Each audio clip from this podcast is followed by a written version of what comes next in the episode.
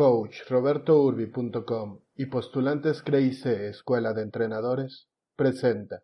Hola, ¿qué tal? Muy buen día.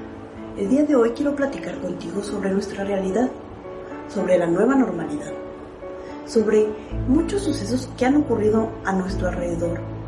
Pero antes de analizar todo lo que sucede a nuestro entorno, quiero invitarte a que primero pienses en ti, en cómo te has sentido tú con todos estos cambios, si has podido asimilar cada uno de ellos, si te sientes cómodo con esto. Creo que es momento de abrir esos sentimientos que en una crisis quedan congelados, que tenemos que dejar a un lado y ser fuertes y sacar la casta. Es momento de que interioricemos todo lo que pasó, de que nos demos el permiso de sentir, de vivir cada una de las emociones que hemos sentido a lo largo de estos seis meses. Hemos vivido ya toda la primera mitad del 2020. Y yo te pregunto, ¿qué tal tu año? Creo que para mí y para muchísimas otras personas en Chihuahua, en México, en Latinoamérica, en el mundo, es una pregunta bastante difícil de responder. Complicado. Después de la incertidumbre, el pánico, la soledad. Después de enfrentar una situación límite, decir, ¿cómo va tu mano? sinceramente responder bien. Creo que la contingencia no es la culpable de que no hayamos logrado nuestros objetivos. Cada evento que enfrentamos nos afectará de la manera en que nosotros permitamos que éste nos afecte. El ser humano está constituido en su más sencilla esencia por cuatro elementos. El mental, espiritual, el cuerpo y su entorno. Entonces, somos seres que a través de pensamientos y lógicas interactuamos con el mundo para poder entenderlo, para así poder crear una espiritualidad, algo más allá de nosotros, porque no podemos con la sensación de, del vacío que enfrentamos cuando nuestra mente no nos alcanza para dar una respuesta a una situación. Entonces construimos un espíritu. Un espíritu que se basará en la fe para darnos paz y equilibrio en momentos difíciles. Luego, ese espíritu estará en un cuerpo. Este cuerpo es el que interactúa con la realidad, el que está en contacto, el que tiene la capacidad de realizar acciones, de aprender.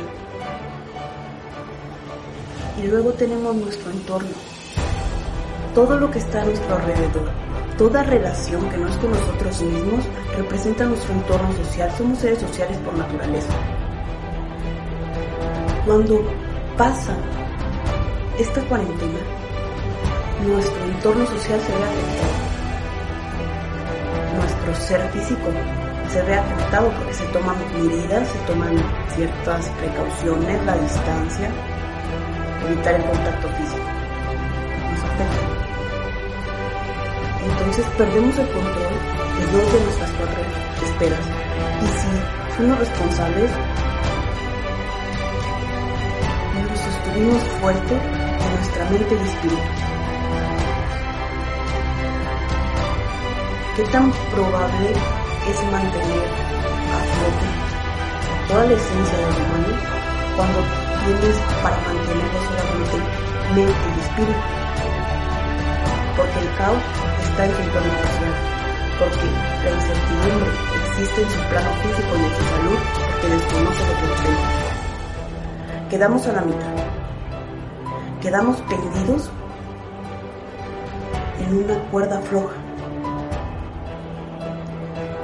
Y fue el momento, de verdad, en que creo que por primera vez la humanidad concientizó sobre sus emociones. Pudo así construir de nuevo un entorno, un entorno con su familia. Entonces la normalidad cambió. La normalidad ya no es llegar y saludar a cada uno de beso. La normalidad ya no es entrar a una tienda sin boca.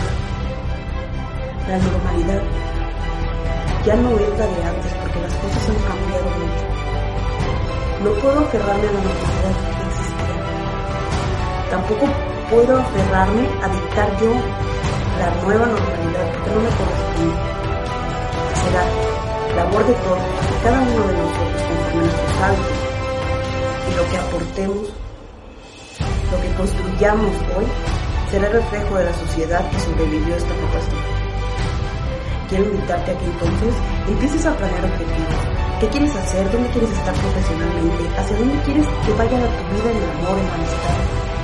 ¿Qué has pensado? ¿Qué te deja todo esto? En un momento podemos perder dos de nuestros pilares esenciales y aún así mantenernos vivos.